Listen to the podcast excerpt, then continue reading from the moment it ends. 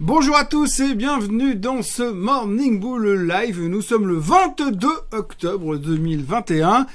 Plus que 9 jours et dans 9 jours, si, si, je dis bien si, on s'est pas pris une tôle de 35%, on pourra dire que eh ben, la période des crashs n'a pas fonctionné encore une fois. Ce qui est plutôt une bonne nouvelle globalement. Et aujourd'hui, comme on est principalement concentré sur les chiffres du trimestre et que tout va bien dans le meilleur des mondes, enfin, c'est en tout cas l'interprétation qu'on en fait, surtout aux États-Unis, eh bien, ça a l'air d'aller plutôt pas mal. Par contre, en Europe, on est un petit peu plus perturbé par ce qui est en train de se passer en ce moment.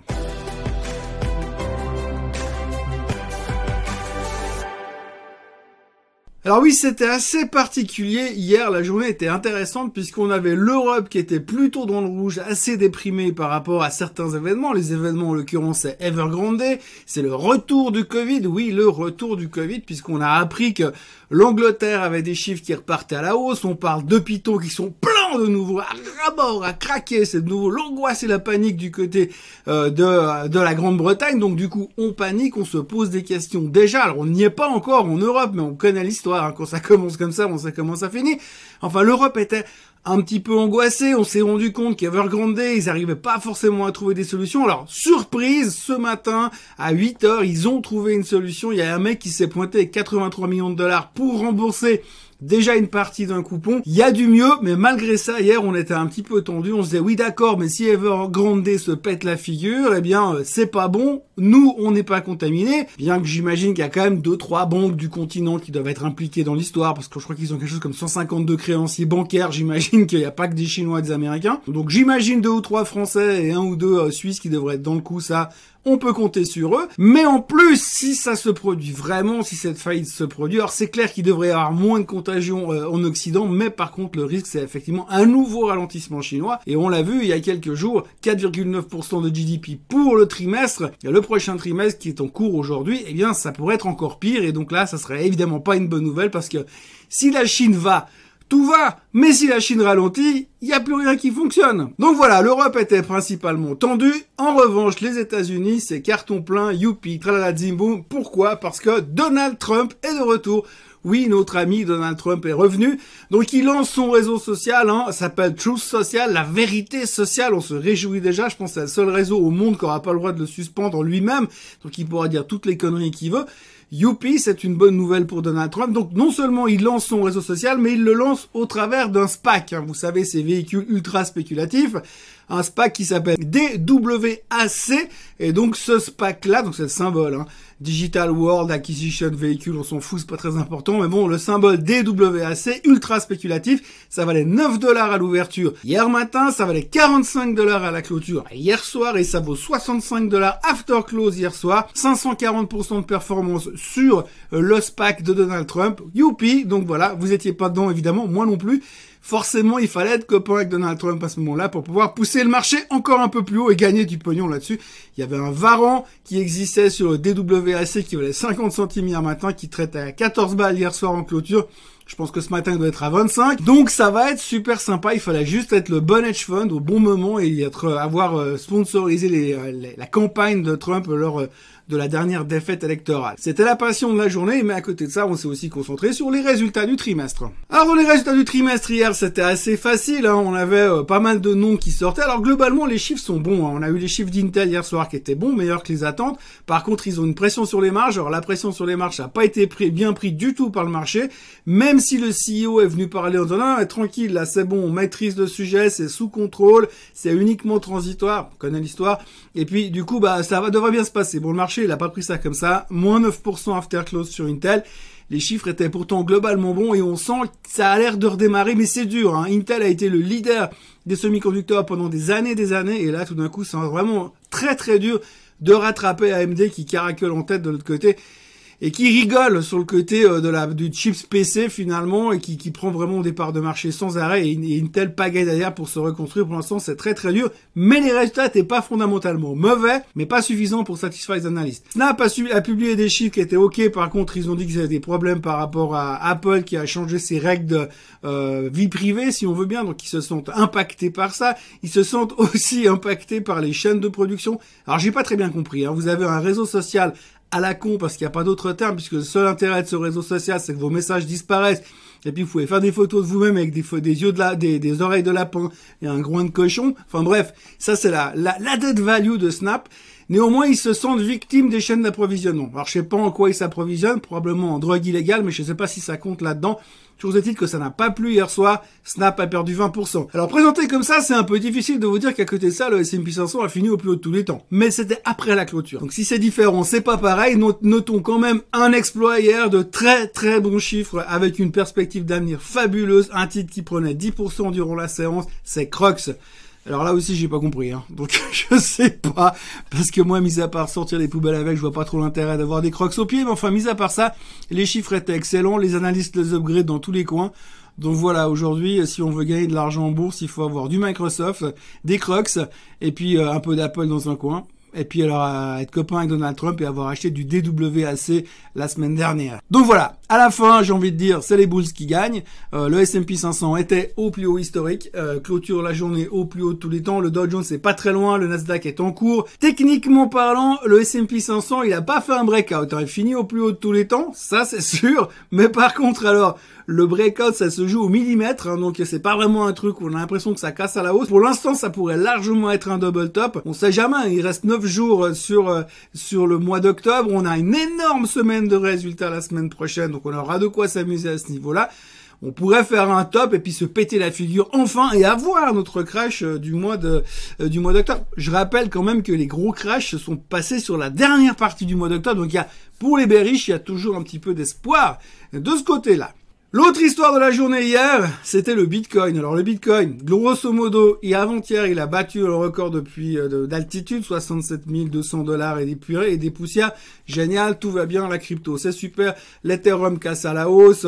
Il faut surveiller le Polkadot qui est en train de partir derrière aussi. Donc ça va plutôt bien du côté des cryptos. Cependant, il y a une petite histoire assez intéressante qui s'est produite hier. Il y a un monsieur, enfin quelqu'un quelque part, qui a balancé, qui aurait balancé, parce qu'il faut quand même tout mettre au conditionnel dans ce monde-là, qui aurait balancé 575 bitcoins au mieux dans le marché. Alors le problème, c'est que la liquidité sur le bitcoin, c'est pas non plus euh, Apple, hein. c'est pas non plus euh, IBM, c'est pas non plus Microsoft. Donc il y a la liquidité, mais pas beaucoup. 575 bitcoins, ça représente quand même pas loin de 40 millions de dollars.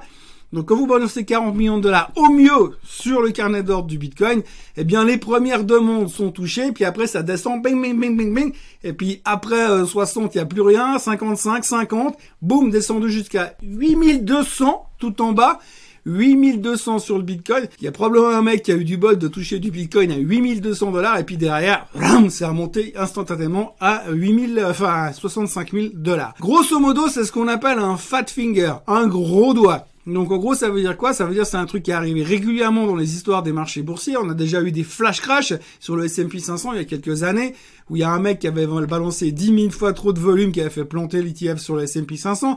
On a un gars sur le DAX à la place d'envoyer euh, son futur au mieux sur le DAX, il en a envoyé 10 000, il a fait plonger le DAX de 30%. Donc un grand classique qu'on a déjà vu, ça s'appelle un flash crash, ça s'appelle aussi un gros doigt parce qu'on veut dire par gros doigt, c'est qu'il n'arrive pas à toucher les clés du clavier, les, touches du clavier, puis qu'il a appuyé n'importe comment, il a tout fait n'importe comment. Dans ce genre de situation, ce qu'il faut retenir, c'est que quoi que vous fassiez en bourse, même si vous voulez vendre au mieux, ça vous empêche pas de mettre une limite trop bas. Je sais pas, vous vendez 575 bitcoins au hasard, vous mettez une limite Allez, à 62 000 dollars, dans le pire des cas, ça ira pas plus bas que 62 000. Au moins, vous avez une limite. Si vous mettez tout au mieux, forcément, il y a un risque de proportionnalité, il y a un risque de liquidité, il y a un risque de faire exploser le carnet d'ordre, et c'est ce qui s'est passé hier. Alors la bonne nouvelle dans tout ça, c'est que ça s'est passé sur Binance, uniquement sur Binance, et pas sur euh, Kraken ou pas sur euh, Coinbase. C'est uniquement sur Binance puisqu'il y a plusieurs échanges. Mais en tout cas, ceux qui étaient sur Binance, il y a les chanceux qui étaient à 8200 qu'on a peut-être touché, et puis il y a ceux qui n'ont pas de bol qui les ont vendus n'importe comment. Par contre, ce qu'on sait pas, c'est qu'aujourd'hui, dans le monde réel de la finance, dans les vrais, dans le monde de la finance, des titres, des actions, etc., si vous faites une erreur comme ça, il est possible de retourner les trades et d'annuler les trades parce que tout le monde est conscient que c'était pas délibéré. Donc, c'est possible. Maintenant, dans le monde des crypto-monnaies, étant donné le niveau de régulation aujourd'hui, rien n'est moins sûr. En tout cas, pour l'instant, on ne sait pas qui c'est, on ne sait pas combien il a perdu, s'il a perdu ou s'il a trouvé une solution. Mystère et boule de gomme pour l'instant, mais c'était un petit peu l'histoire des cryptos d'hier. Donc au résumé ce matin, qu'est-ce qu'on a? On a des bonnes nouvelles. Hein. On a Evergrande qui semble avoir trouvé un peu de pognon pour rembourser une partie de ses dettes, mais bon, c'est pas fini l'histoire, hein, parce qu'il y a encore des millions et des millions qui doivent être remboursés dans les mois à venir. Donc euh, l'histoire continue, le feuilleton est encore là. Netflix pourrait d'ailleurs penser à faire une série sur ce sujet-là. Euh, l'autre bonne nouvelle, eh bien, c'est que pour l'instant, les futurs sont relativement bien disposés, malgré les deux mauvaises nouvelles d'hier soir, Intel et Snap, qui risquent de peser un tout petit peu sur le Nasdaq durant la journée. Euh, pour le reste, les cryptos, ça tient. Quelques prises de bénéfices sur le Bitcoin. L'Ether est relativement bien disposé toujours. Euh, notons encore que le pétrole revient un petit peu autour des 82 dollars et des poussières. L'or ne fout rien, comme d'habitude. Et puis, ben, les marchés ont l'air relativement bien disposés pour conclure cette journée. On reste sur la même thématique aujourd'hui. Euh, quelques publications de résultats, un peu moins, puisque traditionnellement, le vendredi, personne ne publie After Close aux États-Unis parce que c'est trop tard. Alors aujourd'hui, on aura Schlumberger, on aura American Express aux États-Unis, mais avant l'ouverture. Et puis, on aura aussi Renault ce matin, hyper intéressant. Je suis hyper impatient de savoir combien ils ont vendu de Zoé aujourd'hui. Enfin, en tout cas, ces derniers mois. En tout cas, pas à moi. Mais euh, voilà, on attend de voir un peu ce qui va se passer de ce côté-là. Le marché est relativement bien stable. Il nous reste, comme je vous l'ai dit, 9 jours avant la fin du mois. Lundi, dans 10 jours, ce sera la fin du mois, ce sera un nouveau mois qui commencera juste après Halloween. A priori, on devrait s'en sortir pas trop mal, sachant que la semaine prochaine, on aura évidemment les gros noms, les gros gros noms, les GAFAM qui vont publier leurs résultats et qui seront franchement la pierre angulaire du marché la semaine prochaine. On notera aussi qu'il y a Jérôme Powell qui parlera ce soir. Alors on pense pas qu'il va nous parler d'inflation et ni de tapering, mais il doit, s'adresser à la presse probablement à cause des histoires de insider trading que certains des membres de la Fed auraient utilisé leur fonction de membres de la Fed pour faire du trading qu'on pourrait qualifier d'insider euh, pour gagner un peu d'argent, mais bon, voilà, c'est faire de l'insider légalement. Donc euh, il devrait parler de ça.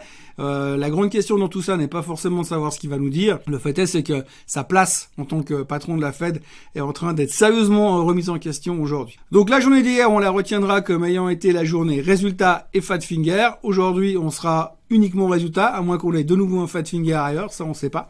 Mais en tous les cas, pour l'instant, le marché est relativement calme. Euh, la question du jour, la question du jour concerne les crypto-monnaies également. Donc j'ai une personne qui me dit, à ma connaissance, les gains en bourse ne sont pas imposables en Suisse, du moins pas pour les petits investisseurs de mon genre qui n'en font pas leur métier. Par contre, j'ai entendu dire que les gains sur les transactions impliquant des monnaies échanges sont imposés.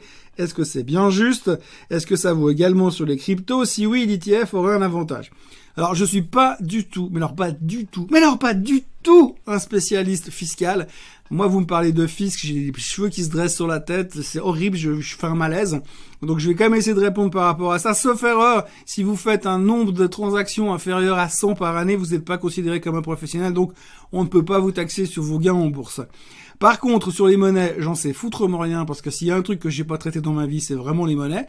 Je ne supporte pas ce truc et je n'y comprends rien, donc je ne fais pas de forex, je ne je veux pas rentrer dans ces détails-là.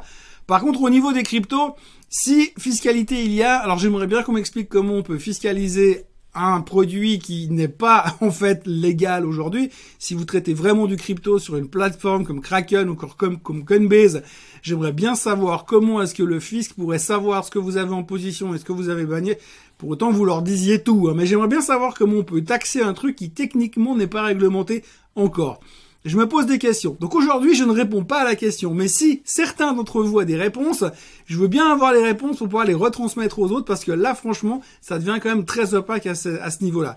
Donc je ne suis pas un fiscaliste, je ne sais pas comment sont taxés les gains en crypto-monnaie, euh, mais j'aimerais bien savoir comment nos chers impôts euh, sont capables de gérer tout ça aujourd'hui. Je parle de la Suisse, hein, je parle pas des autres pays, parce que ça va devenir trop compliqué autrement, mais si certains d'entre vous ont des réponses, je suis preneur. Voilà ce qu'on pouvait dire aujourd'hui. Aujourd'hui, nous sommes le vendredi 22 octobre. En ce qui me concerne, je suis en vacances à partir de maintenant tout de suite. Mais, mais, mais, rassurez-vous, je ne vous laisse pas tomber. Vous aurez droit à vos Morning Bull Live tous les matins la semaine prochaine, sauf que ce sera pas depuis ici, ce sera depuis ailleurs. Je vais essayer de vous trouver des endroits et des paysages un peu différents pour parler euh, bourse et marché financier, mais je serai là malgré que je serai aussi en vacances. Voilà. Donc n'oubliez pas de vous abonner à la chaîne Suisse Côte Suisse si ce n'est pas fait. On approche les 11 000 abonnés. En pratiquement moins d'un mois, on aura gagné 1000 abonnés de plus. Je vous rappelle quand même que je me fais la coupe à Vincent Gann en décembre l'année prochaine si on est à 25 000. Et d'ici là, je vous souhaite une très belle journée. N'oubliez pas de liker cette vidéo. N'oubliez pas de nous retrouver sur le forum euh, Suisse Code Community sur Facebook. Et n'oubliez pas de revenir lundi matin. Passez un très bon week-end. Bye bye.